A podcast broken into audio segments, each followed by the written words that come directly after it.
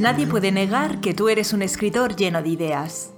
Acumulas cuadernos y documentos en tu ordenador con notas y apuntes para decenas de futuras novelas. Líneas argumentales, personajes, desenlaces y puntos de giro. Tu cerebro bulle con las mil y una ideas que surgen a cada instante en tu imaginación. El problema es que después eres incapaz de materializarlas. La idea está ahí y es buena. Sin embargo, por un motivo u otro, nunca se convierte en una novela terminada. Algunas nunca pasan de ser eso, una idea. Mientras que con otras haces un intento, comienzas a escribir, pero en algún momento el impulso que te guiaba en un primer momento se desvanece. Muy bienvenido, soy Natalia Martínez y estás en el canal de sinjania.com. Aquí hablamos de cómo ser un mejor escritor, comenzando por lo principal, tu obra, y tocando también otros temas importantes como la productividad, la mentalidad o el marketing. Llevamos más de 10 años trabajando con escritores y tenemos un blog que no puedes dejar de visitar. Hay publicados más de 600 artículos que estoy segura de que te van a entusiasmar. Precisamente a través del blog, muchos de vosotros nos escribís para contarnos este mismo problema. Sois incapaces de materializar vuestras ideas, de trabajar en ellas hasta el final para convertirlas en novelas. Por eso, hoy te voy a hablar de 8 razones por las que tus ideas no se materializan. La primera razón por la que tus ideas no se convierten en obras tiene que ver con la zona de confort. Ya sabes lo que es la zona de confort, ese espacio intelectual o emocional en el que estás tan a gusto que no quieres salir de él. Ahí te sientes protegido, seguro, no necesitas hacer ningún esfuerzo, simplemente estarte quietecito y dejar el tiempo pasar. La trampa de la zona de confort es que en ella se está fenomenal, por lo que resulta muy sencillo que te quedes ahí para siempre. Eso significa que frenarás tu progreso, tu formación y tu desarrollo y nunca harás cosas nuevas. Tienes que saber que tu cerebro no está programado para animarte a mejorar, progresar y tener nuevas experiencias que te enriquezcan o te lleven a cumplir esos objetivos que anhelas alcanzar. Tu cerebro está programado para protegerte y mantenerte a salvo. Por eso, en cada cambio, el cerebro no ve una oportunidad, sino una amenaza. Ese es el motivo de que, tal vez incluso a nivel subconsciente, cuando tienes una idea que te gustaría poner en práctica, te digas, bueno, convertir esa idea en una novela estaría bien, pero es demasiado trabajo. Tendría que dedicarle todos los días un rato, pensar cómo hacerlo, aprender cosas que no sé. Si ahora estoy bien así, ¿qué necesidad tengo de meterme en este embrollo? Ya lo haré más adelante.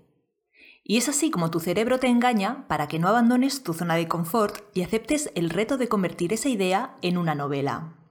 Otro motivo por el que tus ideas no pasan de ser solo eso, ideas, tiene que ver con las excusas. Somos maestros a la hora de ponernos excusas. Es que no tengo tiempo, que es la favorita. ¿Cómo voy a escribir yo una novela? En el fondo no es una idea tan buena. Seguro que alguien ya ha escrito una novela con un argumento similar. En cuanto piensas en hacer algo, sobre todo si te saca de tu zona de confort, tu cerebro empieza a disparar excusas con la intensidad de una metralleta. Y eso es especialmente cierto si se trata de hacer marketing para tus libros. Las excusas tratan de librarte de la responsabilidad que te corresponde por no ponerte de inmediato a trabajar en esa idea que sabes que es buena y que puede convertirse en una novela excelente. Cuando pones una excusa es como si dijeras, yo quiero, pero es que el tiempo, mi familia, el trabajo me lo impiden. Es decir, la responsabilidad queda fuera de ti y así tú puedes sentirte tranquilo y confortado. Si nunca escribes esa gran novela, la culpa no es tuya. Pues debes saber que tus excusas son tus límites la gente que logra lo que persigue no se pone excusas. Hay dos maneras de encauzar el por qué no estás haciendo aquello que quieres o debes hacer. La primera se ampara en la excusa, arguyendo, no puedo convertir esta idea en una novela porque no tengo tiempo, porque no es tan buena idea, porque cómo voy a escribir yo una novela. La segunda lo hace desde la responsabilidad. Todavía no he empezado a convertir esa idea en una novela, pero estoy aprendiendo lo necesario para saber cómo hacerlo bien pero ya estoy reorganizando mis jornadas para tener tiempo para dedicarle.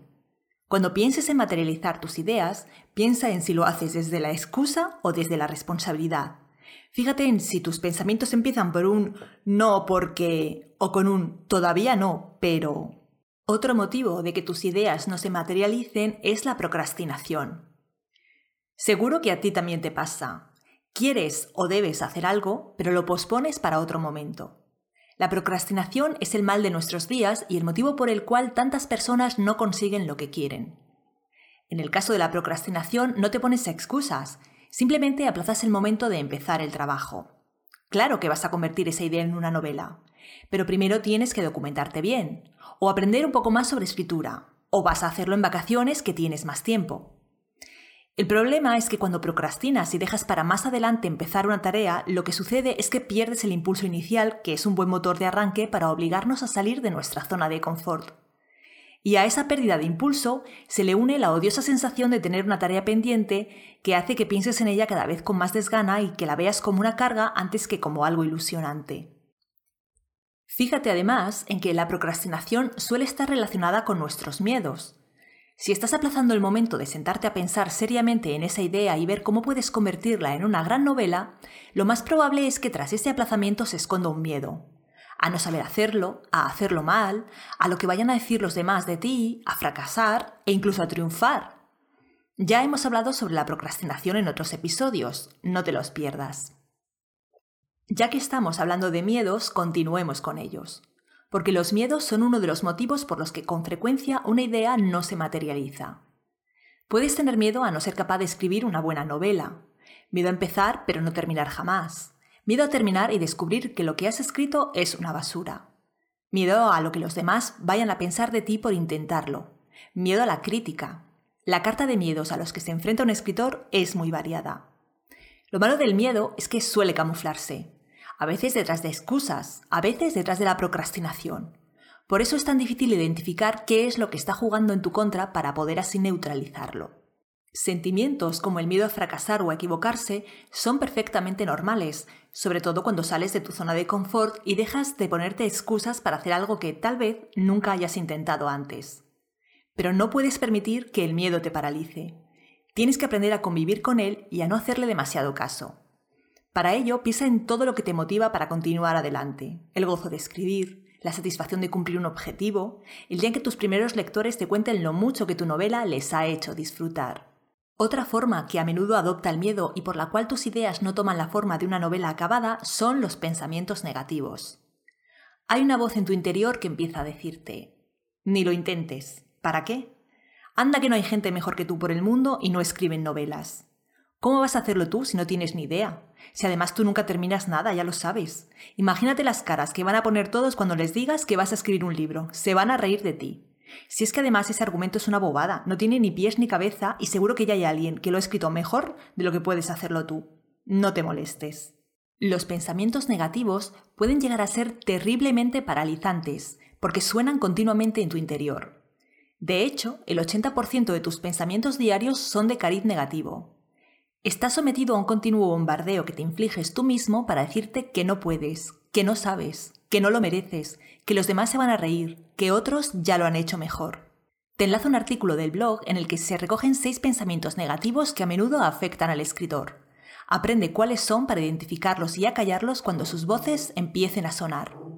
Otro motivo más, y van seis, por el que tus ideas no se materializan es el perfeccionismo. Pareciera que el perfeccionismo es una virtud, pero en realidad no es así. El perfeccionismo, antes que una virtud, puede llegar a ser un lastre que te impida materializar tus ideas y convertirlas por fin en una novela que sea el primer peldaño, o un peldaño más, de tu carrera de escritor. Tu perfeccionismo te cuenta que necesitas un lugar idóneo para escribir y mientras tanto no empezarás. Necesitas mucho tiempo libre para poder hacerlo bien. Necesitas darle más vueltas a tu idea para afinarla necesitas saber mucho más de escritura, así que empiezas a leer un blog de escritura tras otro. Tal vez a ti tu perfeccionismo te permita llegar un poquito más lejos y sí que empieces a escribir. Pero lees, relees, revisas y reescribes tantas veces cada capítulo que nunca consigues pasar del planteamiento de la historia. Has de saber que la perfección no existe en este mundo. Así que confórmate con tu habitación de trabajo tal como es. Aprovecha mejor el tiempo del que dispones o haz un buen curso si necesitas aprender más sobre narratología. Y aprende de una vez por todas que una novela no se escribe perfecta a la primera. Hay que escribir varios borradores, el primero de los cuales puede incluso ser terriblemente malo, antes de escribir una buena novela. Porque la perfección no existe, existe la excelencia.